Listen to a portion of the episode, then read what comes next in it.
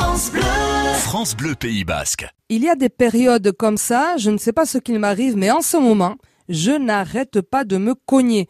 Que ce soit à la maison, dans la rue, à la radio, à croire que les embrasures de porte et les coins de bureau m'attirent comme un aimant. Et je ne les rate pas. Je vais récupérer un papier à l'imprimante. Zbam!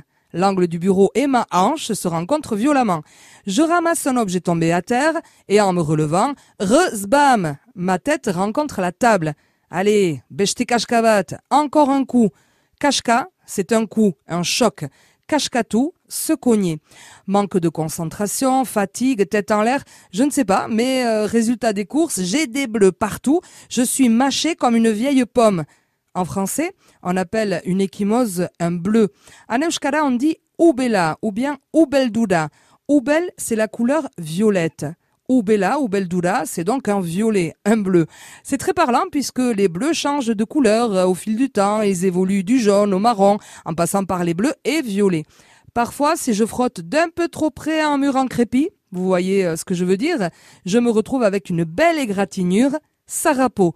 Bref, il va falloir que je sois un petit peu plus vigilante pour éviter de me cogner, cache éviter les chocs, cache pour ne plus avoir de bleu, ou belac, ou des gratignures, sarapoac. Il y a du boulot, mais j'y crois et je vais y arriver.